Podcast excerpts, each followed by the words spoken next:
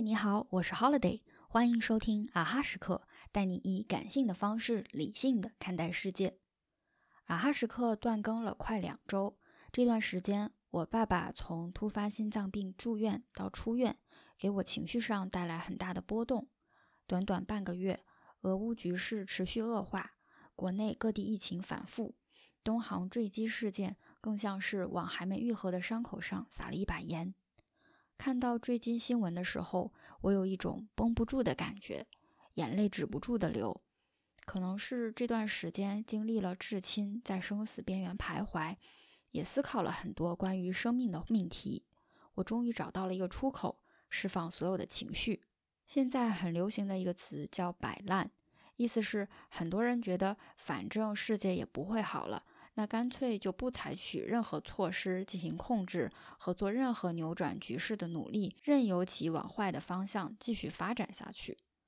我不知道，当其他人在经历一连串生活变故，不断被各种负面信息裹挟的时候，会以什么态度应对。但今天我想讲一个故事，欢迎来到荷兰，或许是给我自己，也给其他情绪低落的人一个新思路。这个故事出自最近看的一本心理学相关的书，也许你该找个人聊聊。主人公是一位女心理咨询师，她的其中一位来访者叫朱莉。是一名原本身体健硕、新婚不久的大学老师，结果却查出了癌症。和其他寻求心理医生帮助的受访者不同，其他人都是抱着被治愈的目的来的，但朱莉一开始便是为了应对一个必然的结果——死亡。在接受心理咨询的过程中，他也在积极配合治疗。但非常不幸的是，在他第一次癌症奇迹般的康复后，竟然再次患上另一种绝症。期间，朱莉做过乳房切除手术，经历过不止一次流产。最后，她和老公陷入了绝望。在这个背景下，朱莉的朋友给她分享了一篇短文，叫《欢迎来到荷兰》。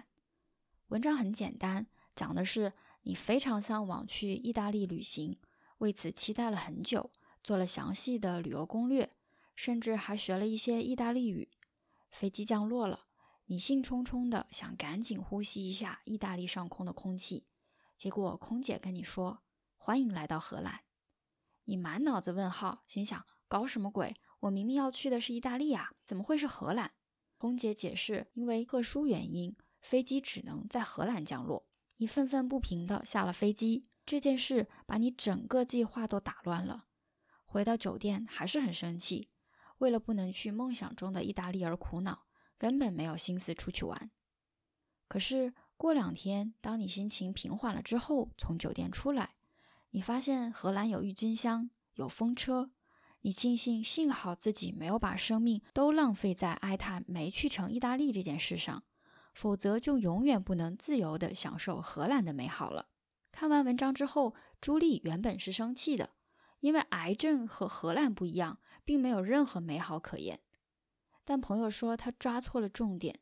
虽然医生对朱莉病情的预判是毁灭性的，让她完全脱离了原本的生活轨道，但她剩下的生命里，可能十年，可能一年，可能一个月，在她活着的时候，即使身处荷兰。仍然可以拥有他的婚姻、家庭、热爱的工作。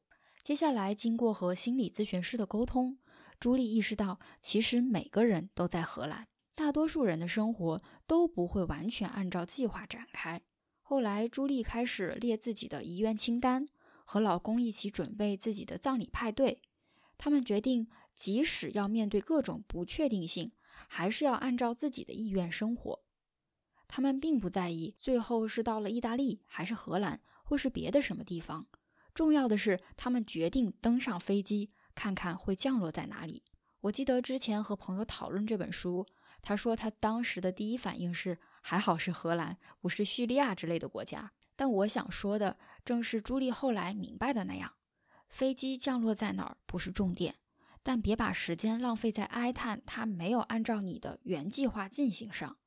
也别因为害怕飞机可能会降落在其他地方，就不敢再出门，这样你错失的只会更多。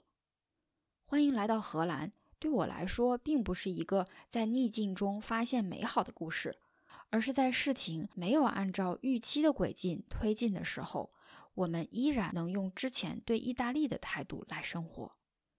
因为众所周知的原因，原本今年想落地一个线下小酒馆的计划，可能又要无限期的推迟。